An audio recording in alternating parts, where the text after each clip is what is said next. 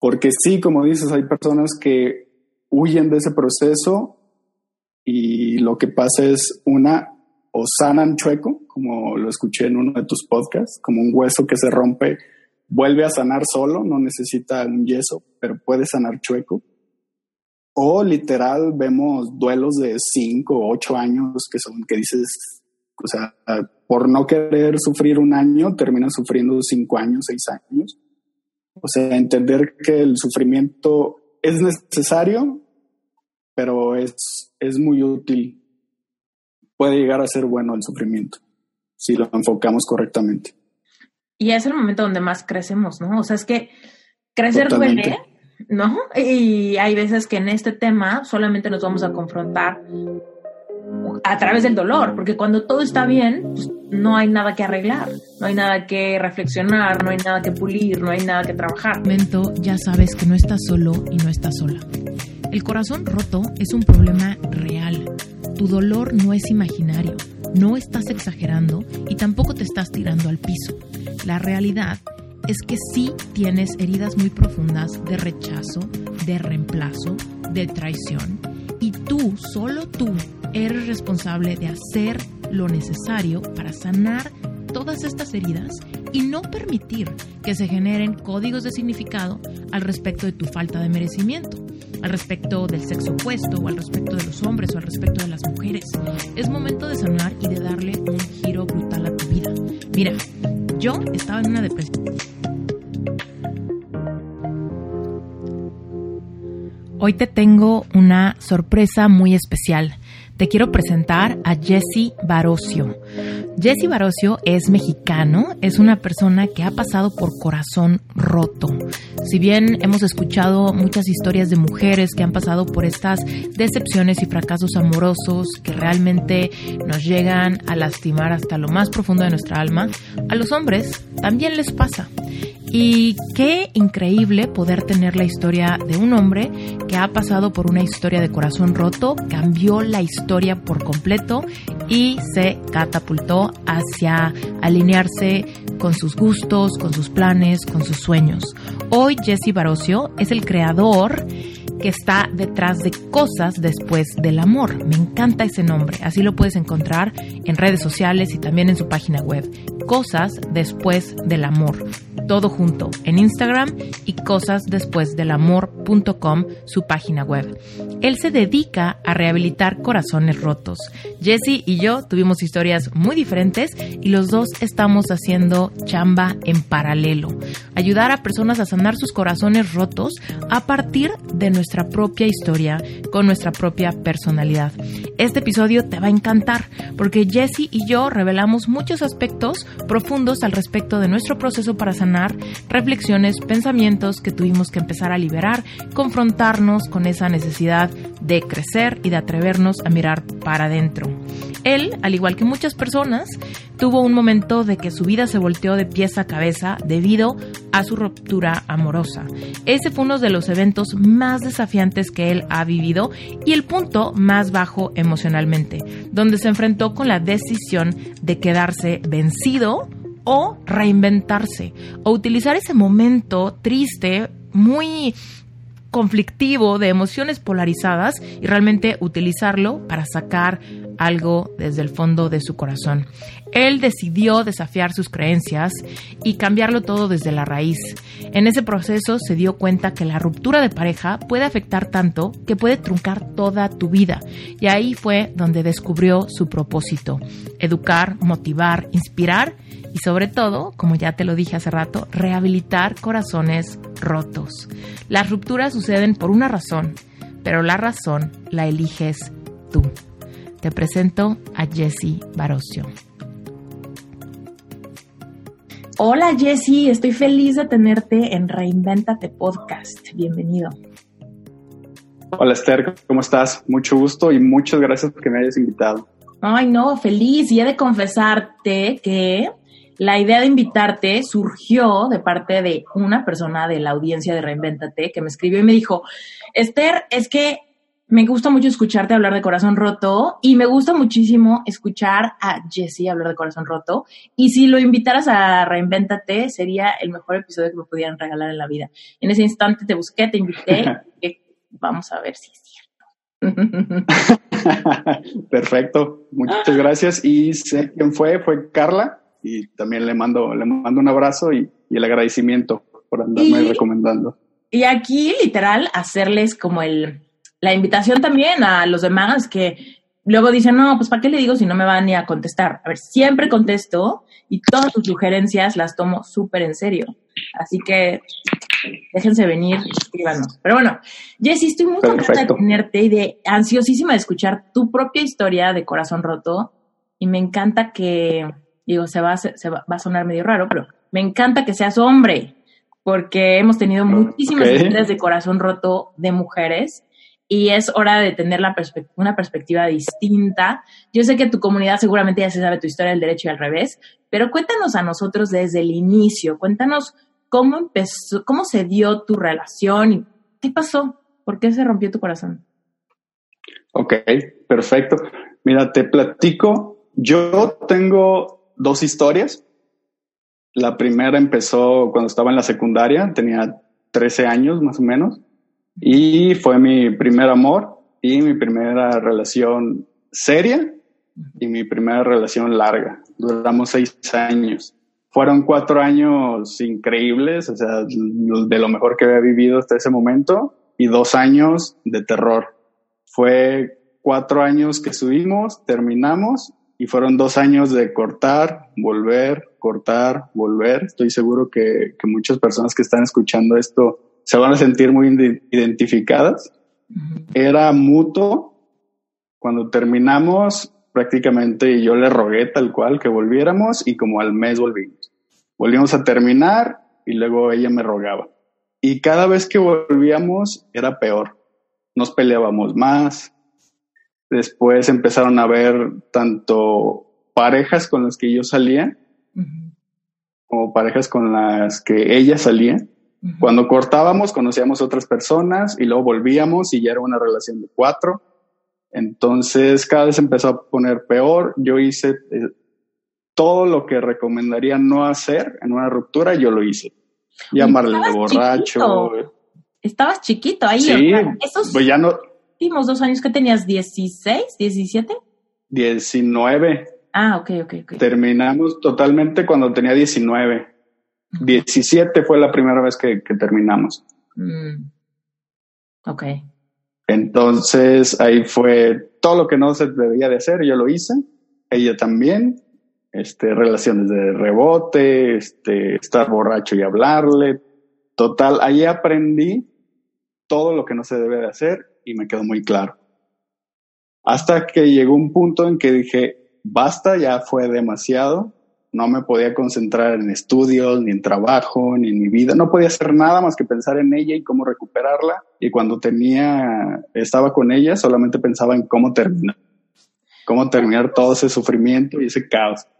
Cuéntanos en tu experiencia, o sea, desde la reflexión de ya poder tener distancia de esto, cuéntanos qué, qué es lo que te hacía querer terminarla, o sea, ¿cómo te sentías que querías terminarla? Y luego, ¿cómo te sentías que querías regresar con ella? O sea, ¿por qué se daba esta dualidad, no?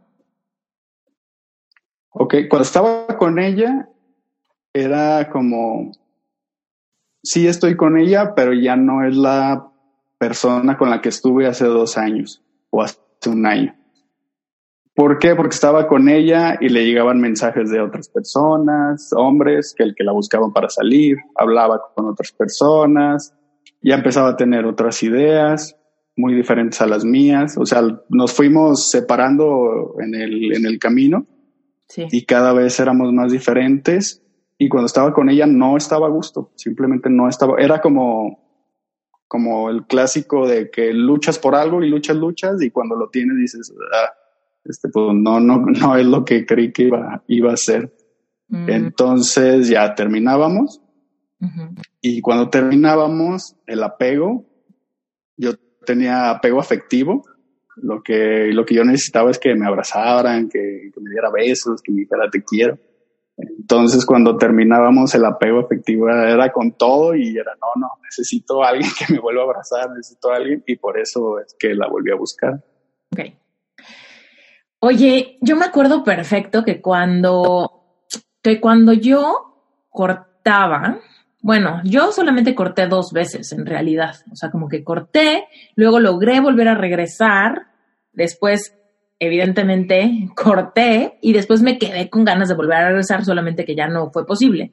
Pero me acuerdo que en realidad las veces que yo quería regresar seguía siendo por esta, como este apego a la parte de la relación que algún día sí funcionó. O sea, como que yo seguía pensando que podíamos rescatar el, la forma en la que había funcionado los primeros años, ¿no? Porque mi relación duró cinco años, los primeros tres fueron increíbles el siguiente fue como un poco retador y el último fue espantoso, ¿no? Entonces, mm, como que yo tenía el apego al inicio, o sea, yo me yo recordaba nuestra historia de amor y yo decía, wow, es que eso nunca lo voy a volver a vivir, ¿no? O a pesar de que las cosas ya no funcionaban, cuando no lo tenía, como que mi memoria selectiva solamente se acordaba de lo bonito. ¿no? Solo se, acordaba de las partes románticas, de las partes donde iniciamos, de los viajes, etcétera. Y entonces había algo en mí que decía, hay que revivir eso entre los muertos. Pero pues evidentemente la evolución de la madurez de las personas, no se te olvidan cosas, las humillaciones como vividas que te empiezan a ciscar o a generar como ciertas, ciertos recelos ante la otra persona, pues evidentemente no. Sí, claro. ¿No? Regresar. Pero bueno, ¿Cómo fue que tú, que tú de repente dijiste, sabes que ya esto me está, me está causando toxicidad en todas las áreas de mi vida? Me decido y ahora sí ya corto. O sea, ¿de dónde sacaste esa claridad como para dar el, último cortón? Fue totalmente hartazgo, fue totalmente emputamiento fue totalmente estar cansado ya de la situación. Fue un ya no puedo más, ya no quiero más, eh, necesito algo nuevo en mi vida. Ya habían sido dos años, te digo, terribles y ya, estaba, estaba simplemente harto. Eso fue, fue llegar al hartazgo y, y decir basta. ¿Y ella cómo lo tomó? Eh, creo que ella también estaba enfadada ya de todas las situaciones, de que no podíamos estar bien. Y cuando yo me retiré ya totalmente, que rompí comunicación, ella me llegó a hablar un par de veces y al no, al no recibir este, respuesta, también, también se alejó. Después me enteré, algunos años después me enteré que ella le decía a alguna de sus amigas que, que ya no me quería, pero no me quería para, no me quería compartir. Entonces fue como que, ah, ahora mm. entiendo muchas cosas. Pero sí, en su momento fue eso.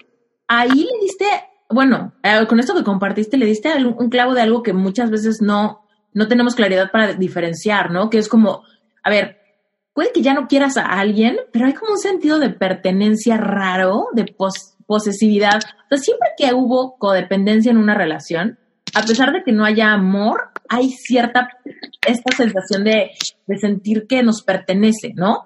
aunque ya no lo quiero, ya, no funciona, ya no me edifica y sé, ¿no? Que en cierta manera no me funciona, como que necesito que se quede solo el otro, ¿no? Necesito que nadie me diga que ella tiene pareja o que no se vaya a casar antes que yo o que no vaya a ser feliz antes que yo, ¿no? ¿Por qué crees que nos pasa? Sí, totalmente. Tal cual por lo que dices es, es apego y es no tener la conciencia de que las personas no son posesiones, que, que aunque estemos aún estando en pareja, o sea, cada quien puede hacer lo, que quiera, tal cual. Entender la libertad del otro es muy importante y muchas veces no lo entendemos. Como, como tú le dices, es mi pareja, es mi esposa, es mi novio y desde ahí ya estamos mal. Tenemos que aceptar desde el inicio de la relación que los dos somos libres y en cualquier momento nos podemos separar.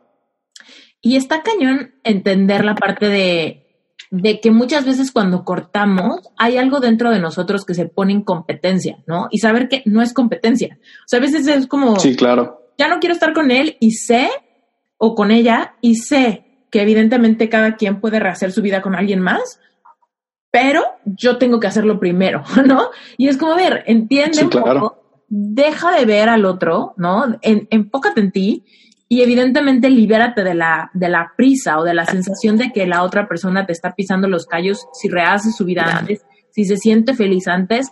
Yo lo veo mucho en las personas que me buscan que me dicen, es que él está como si nada. Y es como, déjalo a él, porque primero no sabes si él está como si nada, ¿no? También él puede creer que tú estás como si nada, porque evidentemente nos ponemos máscaras y protectores cuando hablamos con nuestro ex, ¿no? Sí, claro. Pero por otro lado, no porque él esté como si nada, tiene nada que ver con el pasado, ¿no? Muchas veces es como, como él está como si nada ahorita, quiere decir que nunca me quiso. Y es como, a ver, ¿no? Separemos un poco el presente del pasado, ¿no? Y un poco liberémonos de la competencia y de tener un radar, ¿no? En el otro para saber si vamos bien o si vamos mal con respecto a lo que el otro aparentemente hace. Sí, es muy cierto. Eso que, eso que comentas es muy cierto y, genera mucho, mucho dolor. El, tal como lo dices, es que él ya tiene pareja, pues yo necesito tener pareja también. O sea, como para igualar la competencia, para alcanzarlo. Él, es que el diario está de fiesta, pero yo no tengo ganas, pero me obligo a salir para que, para subir fotos, para que vea que yo también estoy, estoy súper bien. Y se vuelve algo muy difícil porque nos metemos en un círculo de tapar lo que sentimos, de no decir realmente cómo estamos. Y es puro ponernos máscaras y se sufre mucho en ese círculo. Cada vez nos separamos más de nosotros mismos, ¿no? Y es como, bueno. Totalmente. mira, confieso que yo hice algo que veo que mucha gente hace, que es Incluso cuando no sales, ¿no? Cuando no sales, pones fotos viejas, ¿no? De O sea, en tu carrete tienes alguna foto donde te veías bien y donde estabas brindando con alguien o echando shots con alguien o bailando con alguien, ¿no? Y entonces estás embarrada en tu casa, ¿no? Pero pones la foto y pones un copy misterioso, ¿no? Le pones ahí un texto de, te dije que me la debías, jajaja, ja, ja hay que hacer sí, claro, claro. ¿no? Y es como, güey, no, o sea, yo lo hice alguna vez, entonces no crean que los estoy juzgando para nada. Yo alguna vez también lo hice de decir, él puso una foto de que está quién sabe dónde y voy a confundirlo con un tipo de misterio y entonces poner un copy, decir jajaja cuando por dentro estoy llorando, fumando como loca con insomnio y con taquicardia, poniendo una foto misteriosa que no se entiende quién es, ¿no? Ni qué está pasando ahí atrás. Y de repente me pasa, ¿no? Que veo gente que me acaba de escribir que está que se muerde las uñas, ¿no? De tristeza y veo su feed y hace dos horas puso una foto en una, en una fiesta, en una comida, en un asado o algo así, y yo sé que no es cierto. Sí, totalmente. ¿Por qué hacemos eso? Totalmente. Yo creo que es para llamar la atención de la otra persona y para provocar una reacción, y la reacción casi siempre que queremos provocar es que nos busque, que nos mande un mensaje, que nos llame, y creo que por eso lo hacemos. Y sabes qué es lo peor? Que desgraciadamente a veces funciona. Entonces, como a veces... Sí, claro, es, que...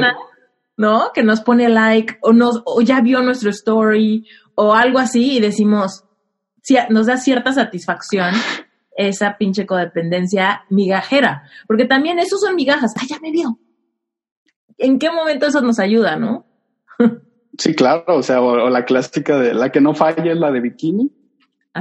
Como dices, buscar en, el reel a la que estás en bikini y esta es inmediatamente, te va, casi siempre te va a escribir dónde estás o con quién estás o qué estás haciendo. Pero, es de lo que hablamos, o sea, solamente alimentamos más el problema y no nos enfocamos en la, en la solución. Sabes, a mí me, o sea, yo hoy que lo veo en retrospectiva y, me, y cuando hablo con personas como tú que resuenan con el tema, me doy cuenta que hay veces que se genera una adicción al sufrimiento, ¿no? Es como, ya creé códigos de significado de que esto me, esto me, me llena de algo, ¿no? El día, me llena de algo en que pensar, un problema que resolver, algo que sobreanalizar, una persona que descifrar. Y de repente cuando no tenemos noticias de la otra persona, tenemos como esa adicción a algo, algo. Aunque sea que me encontré la foto de que fue a la fiesta del vecino y entonces salió en la parte de atrás del story del cumpleaños del primo, ¿no? Pero como que tener algo, aunque sea eso, ver eso, ver una foto, o ver que cambió su estado de WhatsApp, o ver que, ¿no? algo así, nos da cierta, nos, nos llena esa necesidad de tener cuando menos un misterio que resolver al respecto de lo que nuestro ex piensa, hace, siente o, o está viviendo, ¿no? Me acuerdo que a mí, imagínate, mi ex me, manda, me, me, daba señales de humo por medio de Pinterest. Imagínate. O sea, me acuerdo que yo le enseñé a usar Pinterest y él como que le encantó, porque mi ex era como muy romántico y sentimental y le encantaban las frases inspiradoras y así, que a mí también. Entonces me acuerdo que yo le enseñé Pinterest un día y le enseñé cómo hacer boards y no sé qué. Y me acuerdo que él como que le gustó, pero como que también se le olvidó, ¿no? O sea, como que también dijo, qué padre está, pero lo dejó de usar. Total, cuando cortamos, empezó a pinear un montón de madres, pero literal, frases así de, hoy, hoy sufro porque sé que no estuviste, pero algún día sí, pero no sé qué. Y entonces yo, bueno, con todo el pinche día, como con un este rompecabezas gigante, ¿no? de mensajes contradictorios y cosas que no tenían sentido, pero yo me ponía el saco de alguna manera, pero luego sí decías algo que algún día dijimos. No, o sea, era una pinche adicción a craquear los mensajes ambiguos, ¿no? De, de solamente ir con algo. Sí, es que también, o sea, en una relación que dura ya unos dos, tres años, o sea, te llegas a conocer tan bien que en la ruptura tienes hasta cierto lenguaje, por así decirlo, que nada más es de ustedes dos. Como tú dices, lo de Pinterest, lo he visto también en, en Twitter, que uno pone un mensaje y el otro le responde con otra frase, uno pone una imagen y el otro, eh, o sea, entre ellos dos se entienden, se, se, hace esta complicidad que en la, que en la ruptura es, es muy difícil de, de romper y es muy difícil de romper esta, cotidiana, esta parte cotidiana de saber siempre de él, de siempre escucharlo, de saber dónde está. O sea, para llegar a ese punto tenemos que romper literalmente todo lo que estamos viviendo actualmente y crear una nueva etapa. Y esa parte es más difícil al principio que seguir con, con esto, como tú dices, esta adicción a sentirnos mal, esta costumbre de sentirse mal. Cuéntanos qué, qué pasó con tu siguiente relación, porque nos dices que tuviste dos, ¿no? Dos grandes rompimientos. Primero este. Así es. El, el primero fue, digamos, la universidad. La ahí, en la primera ruptura fue mi universidad de, de, las rupturas. Ahí aprendí muchas cosas, aprendí todo lo que no tengo que hacer. Inconscientemente, porque en ese momento no, no, lo, no lo pensaba mucho. Después de dos años que estuve solo, que, que ya me enfoqué en, mí, que estuve trabajando, que estudiar no, porque nunca me, me, gustó ir a la escuela, entonces siempre fui como muy autodidacta. Y fue en lo que yo me enfoqué, en aprender las cosas por mí mismo, en, en trabajar, me gusta mucho trabajar, dos años muy buenos. Y en ese momento me propuse, dije, ah, va, entonces ya me siento bien, estoy trabajando, voy a, voy a conocer nuevas personas. En cuanto me abrí a, conocer nuevas personas, me llegó un mensaje, un mensaje de Facebook. Le empecé a platicar con ella, era una persona que había conocido en una fiesta hace como dos, tres años de cuando me mandó el mensaje. Y empecé a salir con ella, que sin saber se iba a convertir en, en esposa siete años después. Y así fue como, como volví al ruedo. Y estuvimos siete años de novios, eh, muy bien, o sea, fue una, una, bonita relación. Y decidimos casarnos después de, de seis años decidimos casarnos, pasó un año más de novios y por fin nos casamos. Duramos tres años de casados, poquito menos. Y en esa relación aprendí demasiado.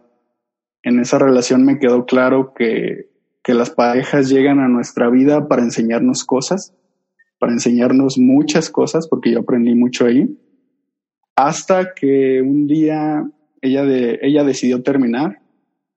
No estábamos, no era una mala relación, pero tampoco estábamos bien, o sea, estábamos como a media, no teníamos problemas fuertes. ¿En qué te basas para decir que, que no estaban súper bien, pero no estaban mal. O sea, por ejemplo, ¿cómo, ¿cómo era la relación en términos, por ejemplo, de comunicación, sexualidad, así? O sea, ¿cómo, ¿cuál era el rayos X de la relación en esos momentos? los rayos, los rayos X éramos muy buenos amigos, pero se había acabado el romanticismo. Ok.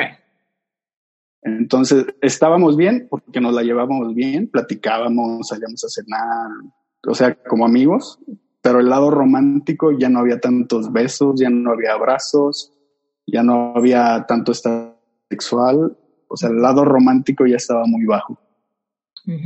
Ok. ¿Y ella cuando decide terminar te agarró por sorpresa? Totalmente, yo no lo esperaba. Un día, antes habíamos ido a una fiesta con unos amigos, estuvo normal, super X. Y al siguiente día, ya en la mañana, me dijo, que hablar en la tarde. ¿Por qué? Necesito hablar contigo. Y en ese momento fue como que, o sea, yo lo supe, yo sabía exactamente para qué íbamos a hablar.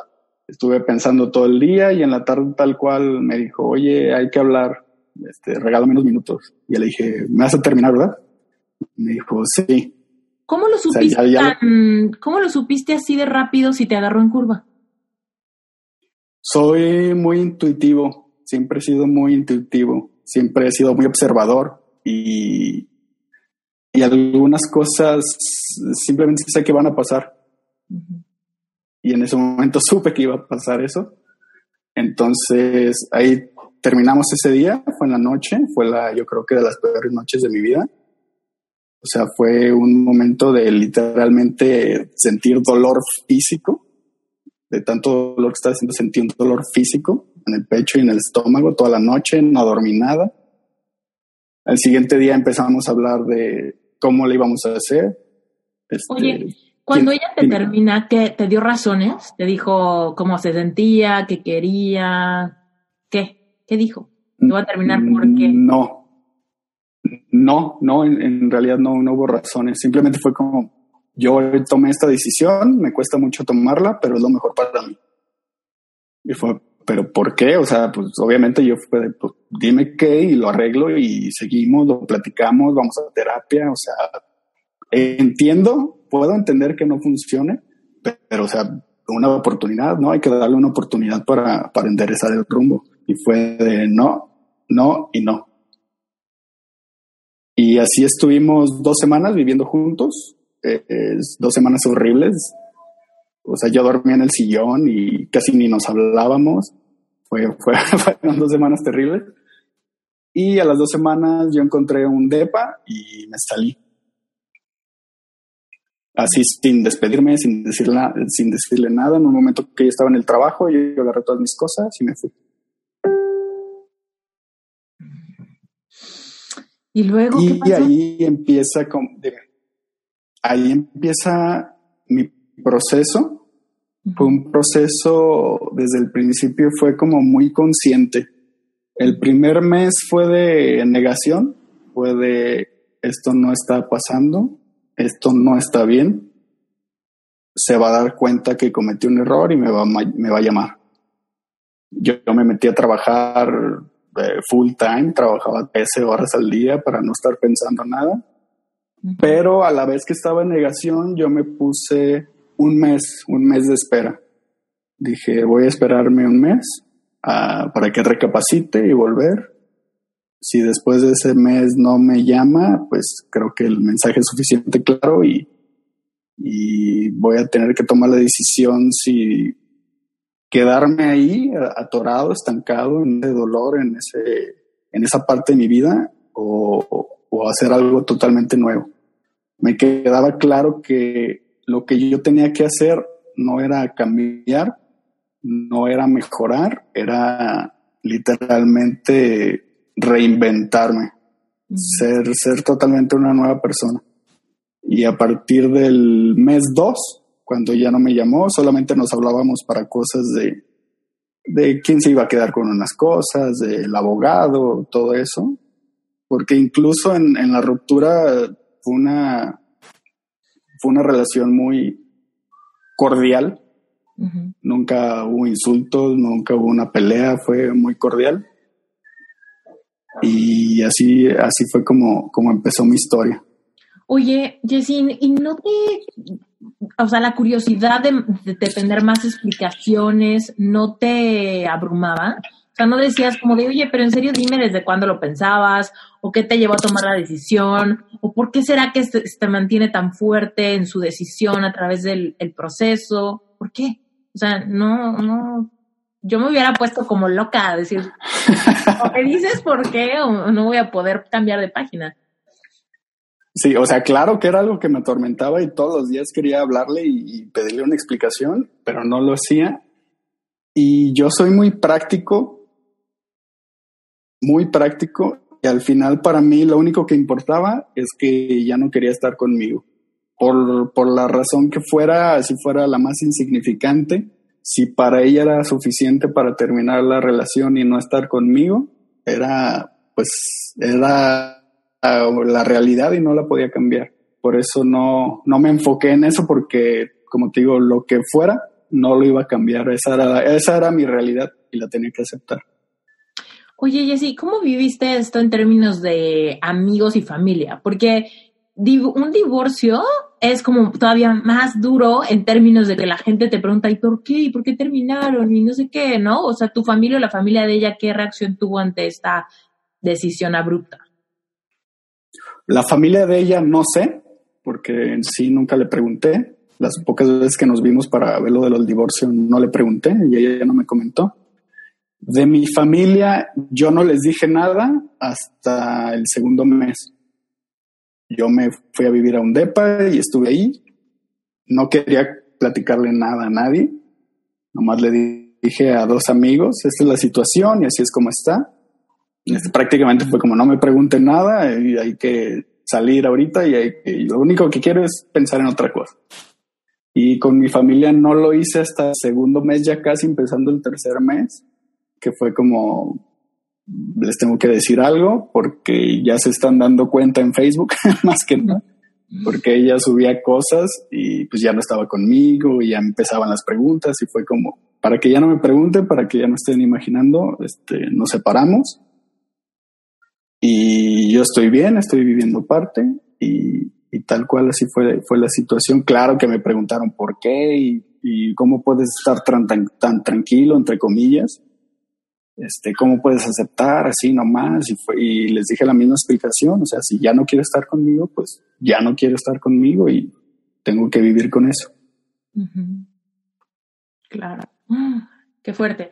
Oye, y cuéntanos cómo empezó tu proceso entonces, o sea, ¿qué pasaba por tu mente? ¿Cómo estabas viviendo tu duelo en este tiempo? Ya, ya separados después del mes 2. Después del mes 2, yo seguía con la firme idea de que tenía que reinventarme totalmente. Y empecé a hacer cosas que me hacían sentir incómodo como yo soy una, yo era una persona muy fría y, me empecé a acercar más a mi familia, este, abrazar a mi mamá, cosas que no hacía antes, este, con mis amigos, a, también a ser más empático, a ser, abrirme. Era como todo este amor que tengo, realmente se lo, se lo estaba dando a una persona. Y sufrí mucho al principio porque fue como todo ese amor que tenía para compartir me lo quedé yo. Y cuando empecé a, dar poco a los demás, a los que estaban cerca de mí, me empecé a sentir muy bien. Esa fue una parte. Otra parte fue, me empecé a interesar mucho por lo espiritual, por meditar, por buscar mi propósito de vida, mi sentido de vida. Eso también me ayudó mucho. También otra cosa que hacía era estudiaba como loco todo lo que es la ruptura, desde lo que pasa fisiológicamente, mentalmente, emocionalmente, espiritualmente. O sea, eran horas y horas y horas diarias de entender qué me estaba pasando. Fue como, fue prácticamente como un experimento para mí. El el estar todo el día, a ver, estoy sintiendo esto, estoy sintiendo dolor, estoy sintiendo tristeza, y luego iba y lo investigaba. Y ya decía, ah, es, es esto, y, me está doliendo por esto. Y, fue como darle sentido a todo lo que estaba, todo lo que estaba pasando. también me ayudó muchísimo. Y por último, algo que yo sé que no recomiendo mucho, pero que a mí me ayudó por mi forma de ser fue aislarme y enfocarme totalmente en mí. A partir del segundo mes fue como que duraba, duré hasta mes y medio sin salir, nada más iba al trabajo y de ahí en adelante no, no salía ni los fines de semana. Y me la pasaba como pensando, meditando y en un proceso de, conocerme que me ayudó muchísimo. Mm. Sí. ¿Hace cuánto pasó esto, Jessy? Eso pasó hace casi tres años ya. Dos años y, y fracción. Y cuéntanos esta reinvención o este momento de decir quiero cambiarlo todo, ¿a qué te llevó, qué te llevó a encontrar? Porque, por ejemplo, estabas buscando tu propósito, tu misión de vida, etcétera. ¿Qué encontraste? Fíjate, en ese proceso encontré primero que había muchas cosas de mí que me daban miedo y no las sacaba como esto que estamos haciendo en este momento.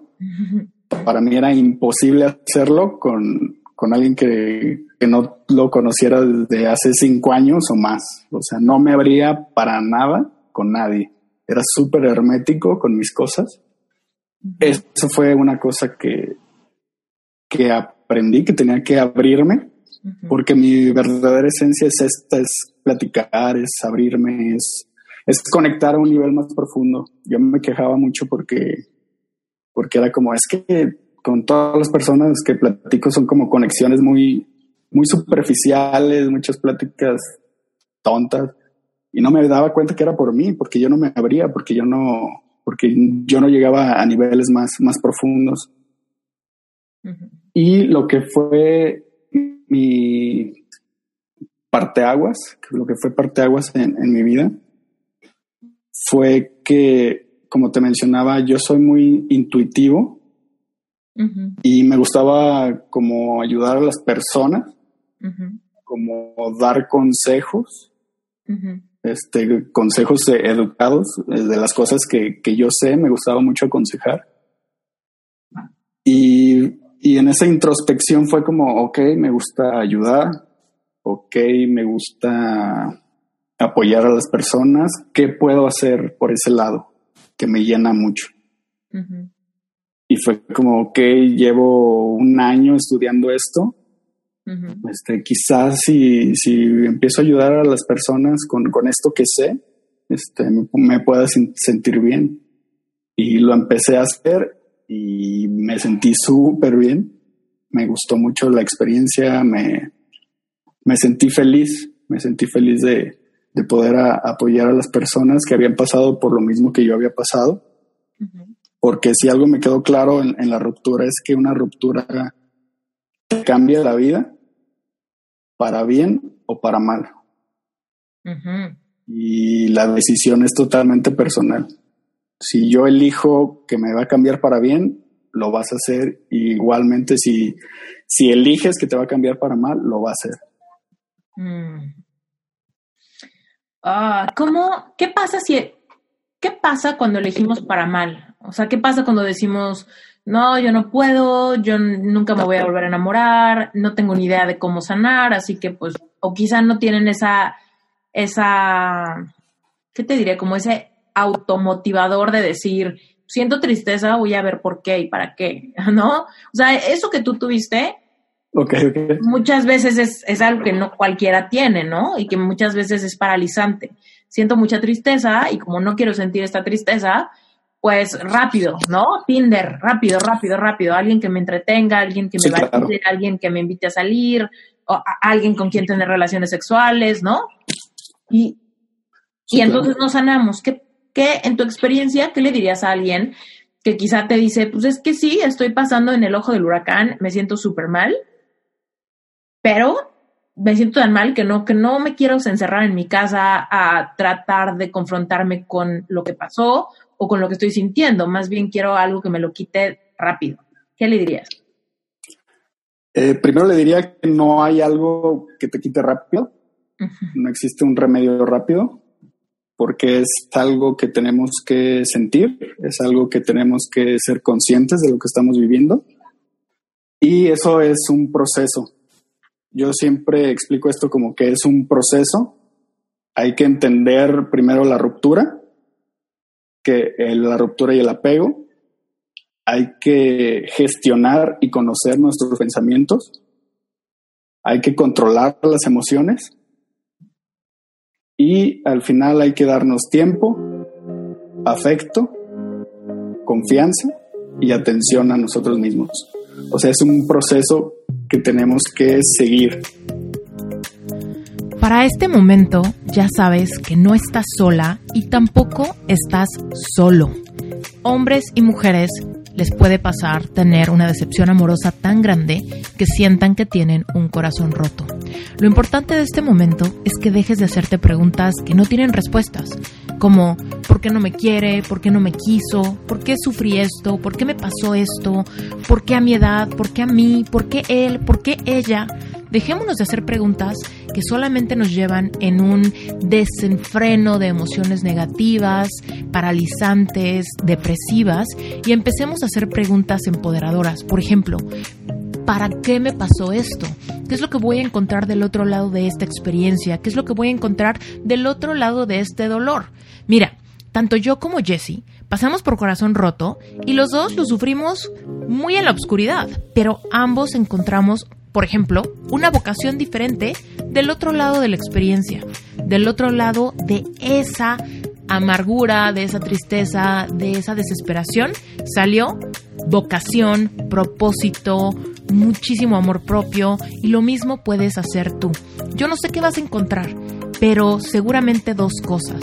Vas a encontrarte a ti mismo o a ti misma y vas a encontrar el verdadero amor para ti alguien que quiera lo mismo que tú, alguien que comparta los mismos valores que tú, alguien que pueda realmente mirar en la misma dirección contigo.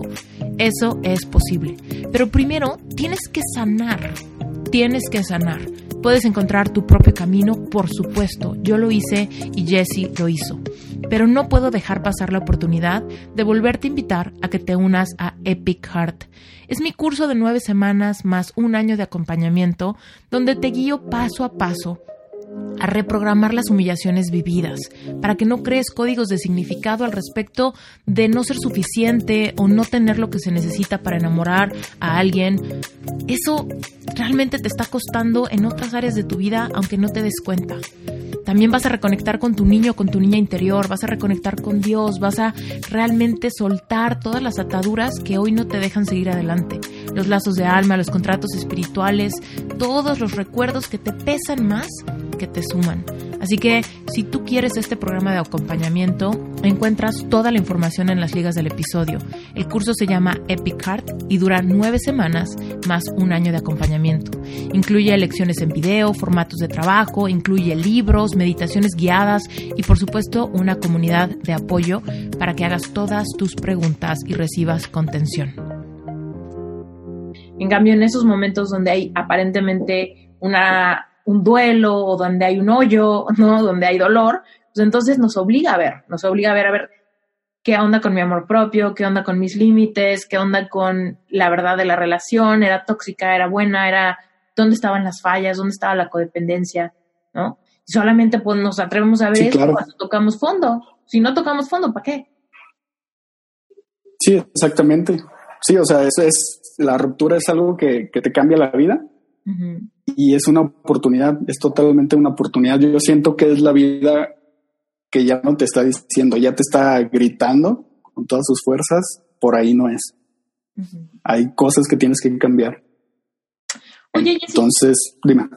Te iba a decir, ok, hay cosas que tenemos que cambiar y me, me encanta que tienes una guía práctica, ¿no? Que se llama Cinco Pasos para sobrevivir una ruptura amorosa.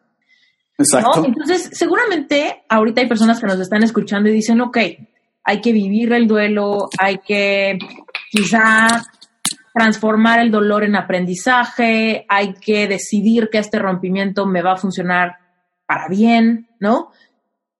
Pero ¿qué hago? ¿No? Entonces, me encanta que tú tienes esa, guía. Cuéntanos un poco de cuáles son esos cinco pasos que quizá ahorita la, la gente que nos está escuchando necesita como para aterrizar la idea de qué puede empezar a hacer o qué preguntas puede empezar a hacerse para iniciar un proceso de sanar ese, ese corazón de manera derechita. Ok, la guía son los puntos que te comenté. Uno que es entender la ruptura. A mí me parece muy importante saber dónde estamos, por qué estamos sintiendo lo que estamos sintiendo, saber que es algo, entre comillas, normal, porque muchas veces duele tanto que dices, o sea, no puedo creer que me esté doliendo tanto, me voy a morir o algo malo me va a pasar. Me han dicho personas, es que me voy a volver loca por, por todos los sentimientos que están, los pensamientos, y es importante saber dónde estamos y lo que estamos sintiendo. Tener como el mapa, ¿no? Como, ah, ok, ok, sí estoy mal, pero estoy dentro, soy dentro de, este, de estos parámetros. Número dos es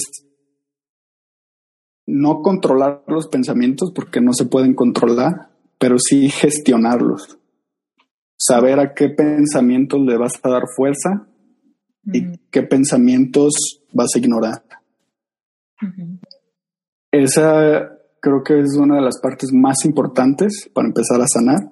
Danos un ejemplo de qué pensamientos, o sea, de cómo le hacías tú en un momento, por ejemplo, duro, ahí por ahí del mes 3, cómo le hacías para diferenciar tus pensamientos y a cuáles, a cuáles decidías como ignorar o poner en pausa.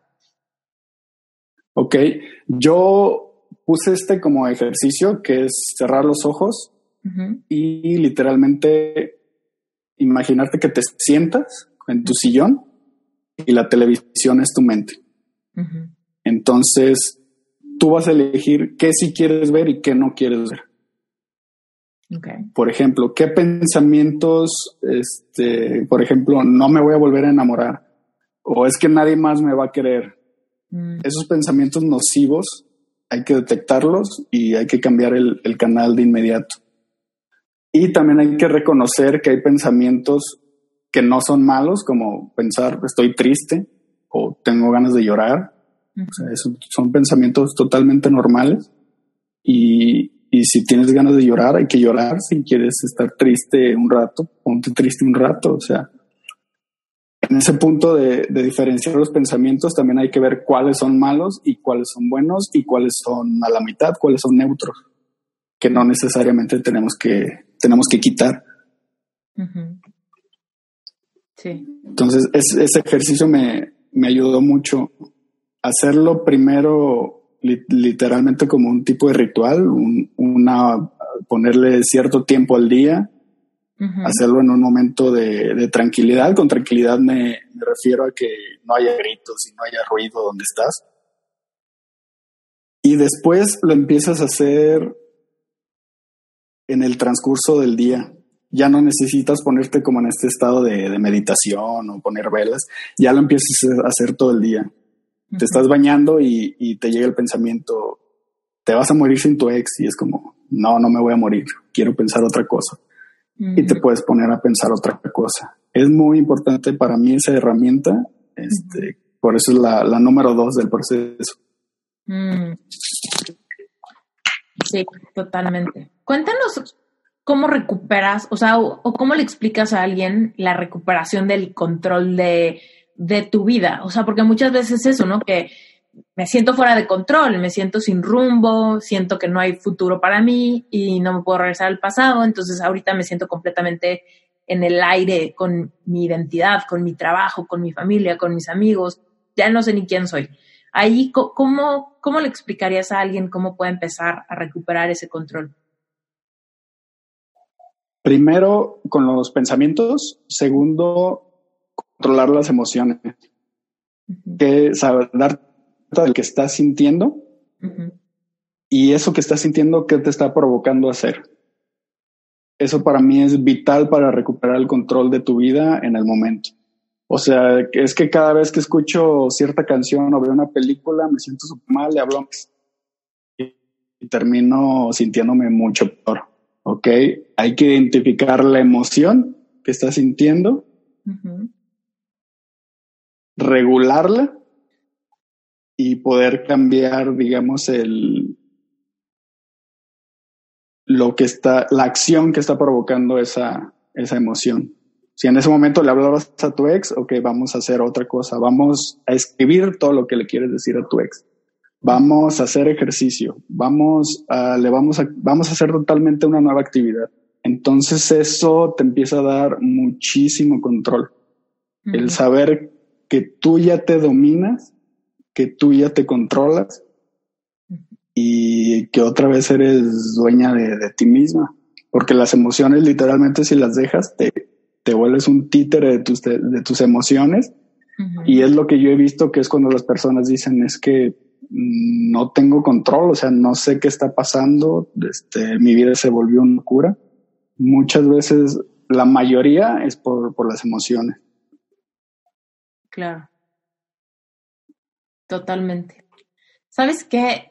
ahorita me llama mucho la atención, o sea, lo que estás diciendo viene completamente de la mano con otra cosa que leí en tu página web, que es lo de la voluntad de estar bien, ¿no? Porque mucha gente pues, va a escuchar este consejo y va a decir, ok, entiendo perfecto con esta, con esta como ejemplo de estás en un sillón y hay una televisión y tú tienes el control de cambiar el canal, pero muchas veces como, pero es que yo no puedo. ¿No? Es que no puedo porque todos los canales me llevan a algo del tipo, ¿no?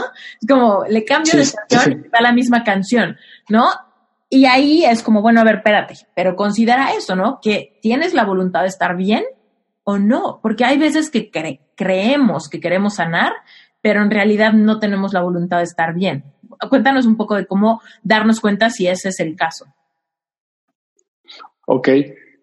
Yo ese punto, yo lo defino ese punto en, mi práctica personal de coach, cuando me buscan y cuando me contratan, me doy cuenta que quieren estar bien. Por eso ese paso para mí ya es como algo que ya está dado cuando empezamos a trabajar. Porque alguien que ya, ya te investigó, ya te buscó, ya te, a lo mejor ya te siguió un tiempo y ya te contrató, es porque dice ya, ya quiero estar bien. Y quiero que él me ayude. Entonces ese paso es como, como que ya está dado. A alguien que, que me esté escuchando, que esté en su casa, yo lo diría tal cual que es un brinco de fe, porque es una decisión que haces, que tomas, sin saber lo que va a pasar. Realmente no sabes lo que va a pasar, no sabes qué hay del otro lado, pero si tu situación actual ya te cansó, ya te hartó, o, ya te diste cuenta que no te va a llevar a nada bueno, te va a nutrir dar ese paso, ese salto de fe. Decir, quiero estar bien. No importa que no sepas cómo, si quieres estar bien, vas a encontrar el camino. Eso me queda muy claro ya sea en internet, en un libro, preguntando, yendo al psicólogo, con un coach, como sea, si tú quieres hacerlo, lo vas a lograr. Eso me queda totalmente claro. Lleva su proceso, lleva su tiempo, claro está, pero ahí es donde inicia todo, tomando la decisión y teniendo la voluntad de cambiar. Eso, eso te iba a decir, que hay veces no puedes apresurar el proceso, ¿no? El proceso de cada quien es diferente dependiendo de las circunstancias particulares, dependiendo tu personalidad, pero la clave es, una vez que inicias, con que no te detengas, no importa qué tan rápido vayas, sino con que no te detengas. Y muchas veces la gente cree que no se está deteniendo, pero en realidad hay muchas formas de detenerse, como el, ah, estamos en cuarentena, le voy a hablar a mi ex para preguntarle cómo está. Y esa es una manera de detenerse, ¿no? Es, es una forma quizá no muy evidente, porque no es como que decidiste voy a detener mi proceso de sanar. Pero inconscientemente el hecho de querer buscarlo por el pretexto de que te encontraste una foto o con el pretexto de que es cumpleaños de su mamá o con el pretexto de que quieres saber cómo está con la cuarentena o lo que sea, son formas de, de aventar tu responsabilidad tu autonomía, de tu proceso y enfocarte otra vez en un distractor o encontrar una manera de volver a de volver a la adicción al drama, la adicción al contacto, la adicción a a, andar descifrando códigos, ¿no? De lo que te dijo o lo que no te dijo. claro, se vuelve costumbre. Cuéntanos cuáles serían algunos como rojos que tú le recomendarías, por ejemplo, a los hombres, ¿no? En particular a los hombres. ¿qué, qué, ¿De qué formas has visto que los hombres pueden como sabotear su proceso, ¿no? De, de, decir, no me quería detener, pero hice esto que según yo era por ser buena persona o por demostrarle que le guardo cariño o algo así, que en realidad es como sabotear tu proceso. Ok, yo el, el consejo que doy, eh, porque es lo que a mí me funcionó y, y yo creo que es lo mejor, es romper toda comunicación con tu ex. Borrarlo de redes, borrarlo de redes, de WhatsApp, de cualquier lado, a menos de que, de que tengan hijos o algún negocio o algún vínculo que todavía ahí los una. Mantener un contacto nada más, un, un medio de contacto, por ejemplo, este WhatsApp. Y solamente va a ser para cosas de los hijos o para cosas de trabajo si tienes hijos o no tienes una empresa juntos o un trabajo juntos, o sea, romper totalmente los, los, lazos y romper totalmente los vínculos. Muchas veces me dicen, es que yo me llevo bien con, su mamá o con su papá o su familia. Es como, sí lo entiendo, pero es su familia. En el momento que tú terminaste con ella, se rompió ese vínculo. Agradece eh, que tuviste la oportunidad de conocer a esas personas, pero es algo que ya terminó es algo que tenemos que aceptar que ya terminó. Y yo recomiendo mucho eh, romper todos los lazos. Todos, todos, todos. No estarlo buscando en Facebook, no saber este si ya se conectó en WhatsApp o si no se conectó, o cuánto tiempo lleva y, estar todo esto, estar investigando, estar viendo, te hace mucho daño. Te hace mucho, mucho daño. Por eso yo he escuchado personas que dicen, no, no es necesario o necesita ser fuerte para, para no escribirle. Pero en momentos que estamos. Es inmaduro bloquear o es inmaduro borrar, ¿no? Sí, sí, exactamente. es como, o sea, es, un momento que estás tan sensible, o sea, en, en algunas partes de tu vida te sientes tan débil que no necesitas ponerte retos tan, tan complicados como saber que está conectado y no escribirle. O sea, es una, es una tortura eso. Preferible no saber lo que está pasando y enfocarte en ti entonces el consejo que yo daría es bórralo de todas partes. Mm. Cuéntanos, Jessy, ¿qué fue lo mejor que te dejó tu rompimiento, este, este último rompimiento? Eh, ¿qué, si, si tuvieras que decirnos qué fue lo mejor de la experiencia, que evidentemente fue dolorosa, que evidentemente es transformadora, pero qué fue lo mejor que te, que te dejó? lo mejor que me dejó fue conocerme a mí mismo. Mm. Dejarme, dejarme, permitirme ser realmente como soy. Eso fue lo, lo, que mejor me, me, dejó. Simplemente ser yo. Tumbé muchas, muchos muros para poder llegar a hacerlo, pero me siento muy bien de, de poder ser yo. Si pudieras regresar el tiempo a algún momento de quizá cuando te estabas casando o algo así, ¿lo harías para hacer las cosas distintas o no? No. No, actualmente ya no. Me encanta. que claro. Me encanta que hayas dicho eso porque mucha gente me dice, es como, y, y a mí me pasó también algún día verbalizarlo así, de cómo me gustaría regresar el tiempo cuando todo estaba bien para nunca haber dejado que las cosas cambiaran o para nunca haber dejado que las cosas eh, descuidarlas o ese tipo de cosas, ¿no? Y es como, no, todo pasa por algo. Y aún lo más malos, ya, si ya pudimos generar la distancia suficiente de ver el mayor regalo que nos dejó, entonces ahí volverte a preguntar, ¿en serio regresarías el tiempo? O aquello que quizá fue súper doloroso, ya lo, ya lo puedes abrazar como parte de tu historia y parte de los retos que había que trascender para convertirte en, en más tú, ¿no?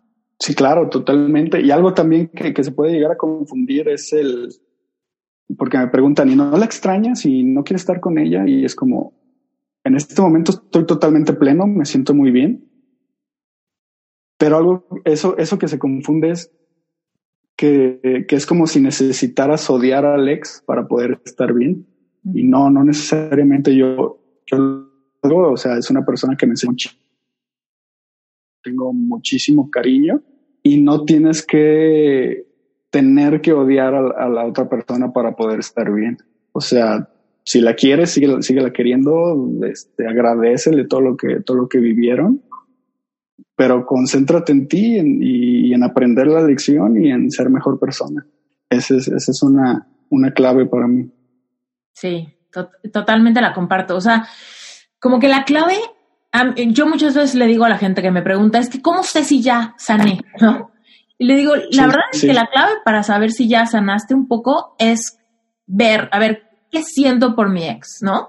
Y si, y si sientes neutralidad, es la mayor señal de que has sanado, ¿no? O sea, si, si no te arrastra a pensar en, en hubieras o en si lo veo lo mato, le grito, le digo, ¿no? O si lo veo lo abrazo, lo convenzo de que regresemos, ¿no?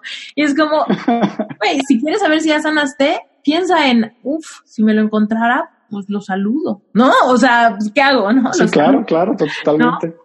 Eh, pero si, si no sientes gran cosa, si sientes emociones neutras, ¿no? Que, que quizás sientes cariño, ¿no? O que quizás sientes un poquito de indiferencia, se vale. Es más, hasta tal vez te sientes un poquito incómodo, pudiera valer, valerla, valer, ¿no? Pero si en general es algo neutro, que no te va a arruinar el día, que no te va a llevar a hablarle a todas tus amigas, ¿no? Y decirle a tus amigos, a tu familia, lo que sea, a quién viste, ¿no?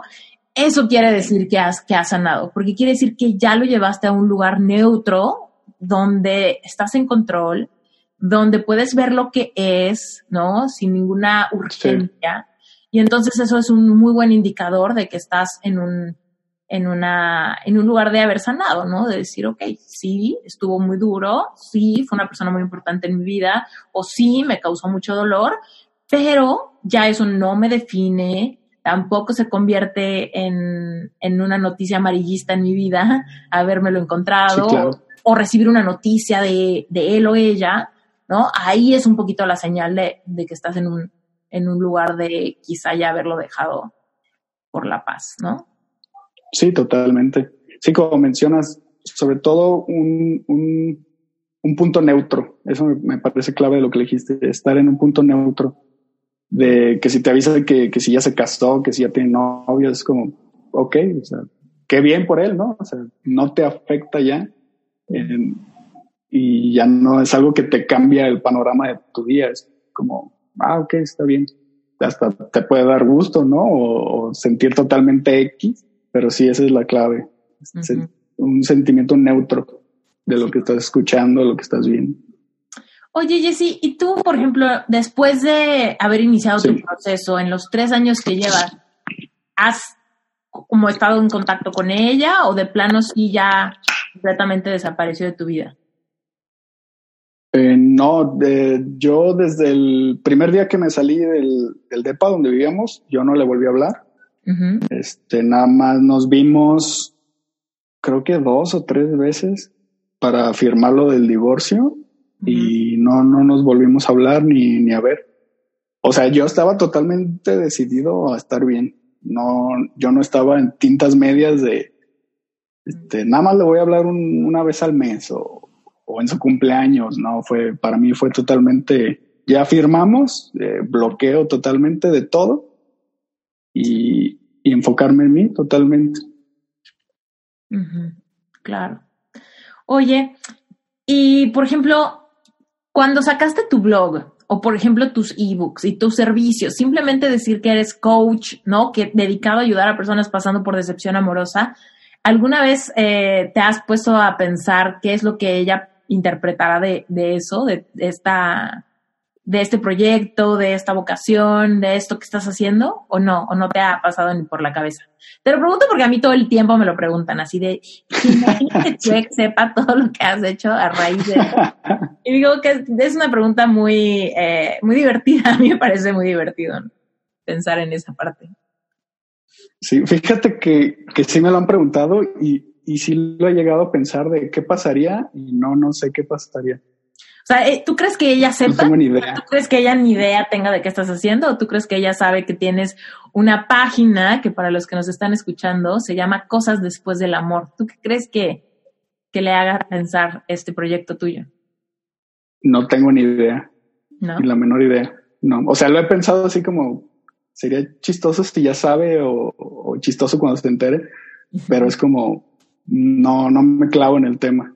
Ve, eso, eso, señoras y señores, eso es neutralidad. Eso es, eso es exactamente la neutralidad. Decir, sí, totalmente. pues sí, sería chistoso, sería raro, pues quizá está interesante, pero no me quita el sueño. No estoy buscando que se entere, ni que alguien le diga, ni me muero de curiosidad de qué es lo que pensará, ¿no? Es como simplemente un, pues sí, evidentemente somos humanos, hay cosas curiosas o hay cosas que quizá, eh, no sé, nos pueden hacer especular un poquito. Eh, pero la gran, en la gran escala de las cosas es como, no pasa nada, no me quita el sueño, eh, porque el foco está acá, el foco está en lo que yo hago, el foco está en lo que yo trabajo. Y aquí pues me ayuda a contestar esa pregunta que a mí me hacen todo el tiempo de, eh, por ejemplo, el otro día me dijeron, oye, yo si fuera tu ex ya te hubiera hablado para pedirte regalías de, del curso, ¿no? Y yo, y yo, por Dios, o sea, si me hablara y me pidiera regalías del curso, me muero de la risa, o sea, porque evidentemente soy humana, ¿no? Y me encantaría decirle como, no, chavo, pero, pero al mismo tiempo no es algo que me haga así como, sí, ojalá que quiero, ¿no? Es que mucha gente piensa como, sería la última, como la última venganza. Y yo, no, no, no, no va por ahí la cosa. Cuando de verdad quitas tu foco de lo que alguien más va a interpretar o de lo que alguien más va a sentir al respecto de lo que tú hiciste o dejaste de hacer. O sea, todo es con rojos de que no hay neutralidad, de que sigues queriendo ponerle a alguien más el foco de tu atención, ¿no? Totalmente. Fíjate, eso que mencionas, a mí lo que me costó al principio fue con mis amigos y con familiares que se, que se dieran cuenta de lo que estaba haciendo para mí fue como más el, reto de, las personas con las que convivía, porque yo antes tenía una empresa y era totalmente de algo muy diferente. Y sí, realmente la gente cuando lo veía es como, ¿en serio? ¿Tú? ¿Tú estás haciendo esto? como te digo, antes era muy cerrado y era como, ¿y qué les dices? O sea, tú no hablas, eres súper frío, o sea, ¿qué les dices? Pero ya como que me empezaron a, a conocer como que con mi, con mi cambio y todo, ya fue como que se dieron la idea y como que, ah, ok, pues ahora sí te creemos. Pero al principio sí fue como complicado para mí este, mostrárselos, mira, esto es lo que estoy haciendo. Eso sí, eso sí me costó un poco. Totalmente. Y mira, que yo nunca he sido cerrada, yo siempre he así vomitado mis emociones y mis procesos a quien se deje, pero sí también fue duro el hecho de decir de, ya soy coach, ¿qué creen? Eh, no me vieron, pero he estado leyendo como loca, certificándome, tomando cursos cuando nadie me ve y de repente esperiturralde.com o reinventate o no sé qué. O sea, para la gente que me conoce y que quizá algún día me vio de codependiente por ahí y se perdió de mi vida de repente. Sí, claro. de cuándo acá, ¿no? O por ejemplo, muchos amigos, la verdad, sí me acompañaron cañón en el momento de como más doloroso y después, como que un poco ya empecé a llevar mi proceso más interno y pasó, ponte un año, ¿no? Y entonces de repente fue así como de, ellos pensaron, bueno, solamente el tiempo sana y ya, y como de repente, si estabas llorando la última vez que te vi, porque ahora ya eres como la del corazón roto, ¿no? Y ahí es como esta parte donde tenemos que meterle cañón este amor propio de decir, a ver, no le tienes que dar a todo mundo los santos, santos señales, comas y puntos de cómo fue que tuviste tus parteaguas y tus grandes epifanías y tus momentos importantes de todo lo nuevo aprendido. O sea, sorry, pero no tienes, no tienes que darle a todo mundo santos puntos y comas y tiene un poco que poner, o sea, tienes un poco que poner límites. Ahora, evidentemente va a haber gente receptiva que te va a preguntar cómo lo hiciste, cómo lo lograste, tal, y esas partes está padrísimo. Pero para los que nos están escuchando, siempre va a haber personas que van a decir, ¿cómo tú estás haciendo eso si eras súper mega codependiente? Y quizá no vieron esas noches de insomnio donde hiciste mucha reflexión, hiciste muchos procesos, has cambiado de creencias, etcétera, y que quizá pues tienes un poco que, que aprender a generar piel gruesa al respecto de las opiniones que alguien más pueda tomar, tener ante una nueva vocación, ante una nueva manera de ser, ante características de tu personalidad, etcétera, ¿no? Sí, claro, totalmente. Y también eso aplica para la hora de, terminar una relación, ya sea si, si tú la terminaste o, te terminaron. O sea, también aplica eso porque muchas veces la presión social te hace seguir ahí, seguirlo buscando, seguirle hablando. O sea, muchas veces la presión social te puede hacer cosas totalmente que van en contra de ti. También hay que tener piel, piel gruesa en el momento de, de una ruptura porque hay familias muy metiches, muy intrusivas y hay que aprender a poner tus límites y, hacer las cosas por ti. Mm. Totalmente de acuerdo contigo. Sí, poner límites es un acto de amor propio, completamente. Hay personas que sienten mucha culpa de, uy, pero ¿cómo le puedo poner límites a mi mamá? No, a ver, poner límites es un acto de amor propio y podemos poner límites con mucho amor. Podemos poner límites sin ser crueles, sin ser groseros, sin ser desleales. ¿no? Pero hay una parte donde tenemos que entender que en un proceso de sanar el corazón, la lealtad más importante es la lealtad contigo mismo, contigo misma y tu proceso. Cualquier cosa que te esté causando interferencia en tu proceso, tienes que darle pausa, ponerle límites, ser súper claro y apostar a que la otra persona tendrá la inteligencia emocional para no malinterpretar, para no odiarte, para no aislarse, para no lo que sea, ¿no? Sí, totalmente. Hay límites, como, como tú lo mencionas, de con tu mamá, con tu papá, que, hay que ponerlos eh, con cariño, con respeto, pero también a veces hay que eh, poner límites, se puede convertir en una especie de, de lucha, volviendo al tema del ex, de que si tú ya pusiste límites y te siguen buscando y te siguen por diferentes lados, que ya le dijeron a tu amiga que, que te dijera algo, todo esto, o sea, sí hacerlo con respeto, pero sí se vuelve como una especie de lucha por lo, por lo que tú quieres. O sea, no dejar que la otra persona los, los brinque. O sea, ya puse mi límites y ya. No, muchas veces la otra persona lo, lo, va a brincar y hay que reforzarlos y hay que estar ahí bien decididos de, de lo que queremos hacer y lo que queremos delimitar. Totalmente de acuerdo contigo. Jessy, cuéntanos si alguien que nos está escuchando quiere consumir tu contenido, quiere quizá comprar este ebook que tú tienes, o leer tu blog, o seguirte en Instagram, ¿dónde te encuentran? En internet, mi página es cosasdespuesdelamor.com. Ahí es mi blog, ahí tengo los ebooks y también pueden contactar desde ahí. O en Instagram, Cosas Después del Amor.